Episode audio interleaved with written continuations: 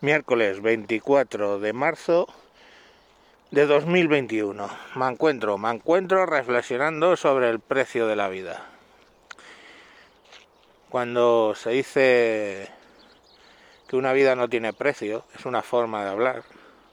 Por supuesto que las vidas tienen un precio y un precio que puedes medir en otras vidas. ¿Cuántas veces hemos visto y son casos reales, ¿no?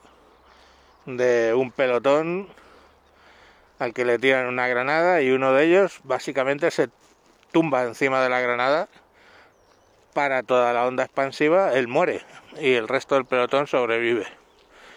Eso eh, lo podemos hacer los seres humanos. Mm, no se conoce mucho ese comportamiento, si se ven en animales a veces, pero no de un modo consciente. Entonces, nosotros lo hacemos a conciencia de que vamos a morir. El pavo se tira y sabe que va a morir. No que va a quedar gravemente herido ni nada, no, sabe que va a morir. Pero también sabe que salva pues a cinco o seis personas de su de su grupo. Y esto viene, en ese, es evidente que ese caso demuestra que la, que la vida no tiene un valor infinito. Eh, ¿Qué ocurre en esta pandemia? En esta pandemia hay dos formas de actuar.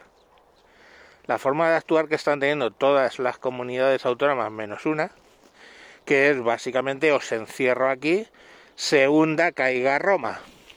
Me da igual de que hostelería, eh, comercio, todo eso se vaya al garete, pero eh, voy a mantener el número de muertes bajo. O la opción de Ayuso, que es ir jugando, tratando de equilibrar, reduciendo a veces las posibilidades que tienes en comercio, hostelería, etcétera, y otros servicios reduciéndolos, luego aumentándolos y que quieras que no, la diferencia, ayer decía Cantabria, pero vamos, vale para toda España, entre un comerciante que tiene una tienda en una calle de Madrid y alguien que la tiene en una calle de otra comunidad autónoma, es que el de la otra comunidad autónoma está hundido, está jodido, fin, el paro, ya está, y no hay paro ¿eh? para los autónomos. Vamos, que no, que eres tú empresario. Y, y el otro pues va a ir mal, mal, porque lo están pasando mal, pero les da para sobrevivir. Les da para sobrevivir. Y no volváis locos cuando, cuando hay un comercio que está cerrado, no es solo el trabajo de los empleados de ese comercio o el dinero del dueño lo que se ve afectado. Obviamente ese, comerciante deja de comprar materias primas, deja de comprar los productos, supongamos que vende camisetas, pues deja de comprar camisetas al proveedor de camisetas. Y el proveedor de camisetas, pues alguna le comprarán porque todavía hay algún comercio abierto en alguna comunidad disidente alguna venderá, pero todo esto funciona a escala y llega un momento que si antes vendías 10 mm, y ahora vender 2, esa fábrica ya no es rentable y tiene que mandar gente al paro.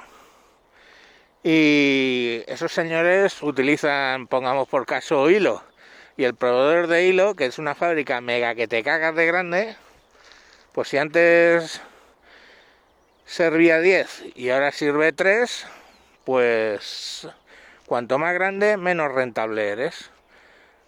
ante una bajada de estas características, pues más gente al paro. Y entonces lo que empieza con una tormentilla de un empresario y a lo mejor su hijo o su hija que está trabajando con él, eso se convierte en una desgracia, se convierte en un desastre económico brutal donde de repente pues bajamos 18 puntos el PIB como país. Entonces, claro, la cuestión al final siempre es la misma, ¿verdad? Eh, abres la mano, muere, muere gente, cierras la mano, baja un poco la curva, vuelves a abrir la mano, muere gente, pero estás haciendo equilibrios y estás haciendo una cosa ¿eh? que que para los políticos la odian, que es tomar decisiones difíciles. Porque desde luego es una decisión difícil. ¿Qué, creéis? ¿Que a Ayuso no le, no, no le molesta como al resto de, los, de las comunidades autónomas que muera gente? Por supuesto. Quiero decir, eso es así. Pero ¿por qué al resto de las comunidades autónomas no ven que los que están haciendo es destrozar la economía a costa de qué? Y claro, la comparación con del otro día con Cantabria y España, eh, España, perdón, y Madrid es muy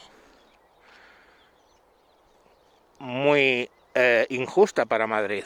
¿Por qué? Porque eh, la densidad de población en, en Cantabria hace que el virus le cueste más saltar de una persona a otra. Y ellos tienen un 0,09 de, de muertes sobre la población y Madrid tiene un 0,21. Pues es, vale, es la diferencia entre 9 personas de cada mil o 21 personas de cada mil. Pero la cuestión al final es que esto es una carrera de fondo. No se trata de cuántos, eh, sino de la foto completa. En la Comunidad de Madrid no hemos destruido la economía hasta hasta hasta hasta punto de, de recuperación y en otras eh, comunidades autónomas sí.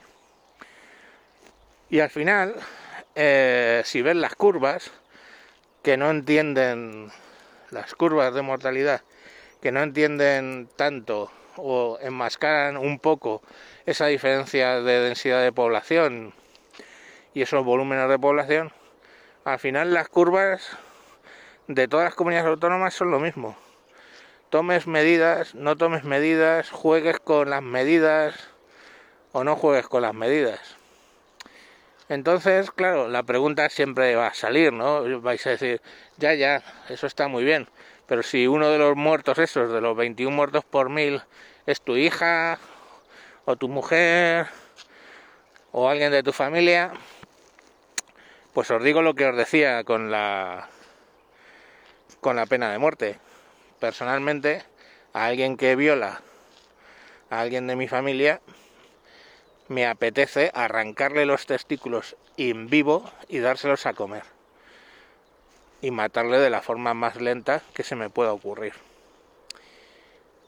pero eso no quita que esté en contra de la pena de muerte, que piense que el Estado no puede eh, practicar la pena de muerte sin unas garantías que creo que nunca se alcanzan.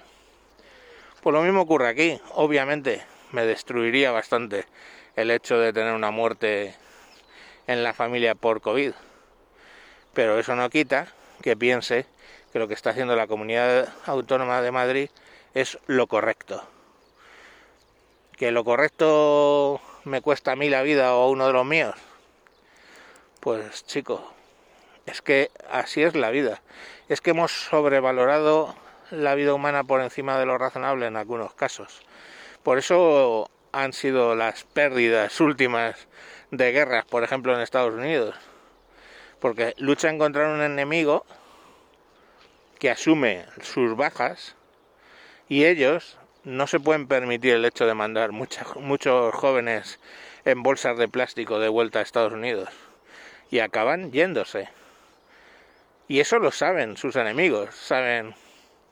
Esto es una carrera de fondo. Yo voy a, va a morir mucha gente de mi población, pero si mato un número determinado de soldados norteamericanos, se van a ir. Pues lo mismo ocurre con la con la pandemia. Tenemos que asumir las, bolsas de cadáveres y,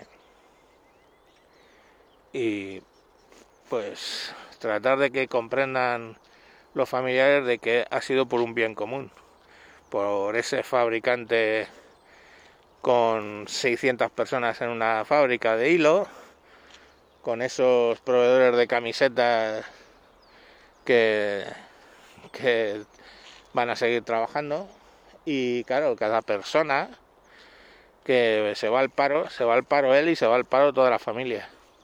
Entonces, mmm, un paro del 25%, mentira, porque no se están computando los ERTES que no dejan de ser paro encubierto y hay un hay como 800 o 900 mil pues no sé si nos podemos permitir un paro del 30% en este país por muchas vidas que teóricamente estemos salvando. Venga un saludo y hasta próximos capítulos. Adiós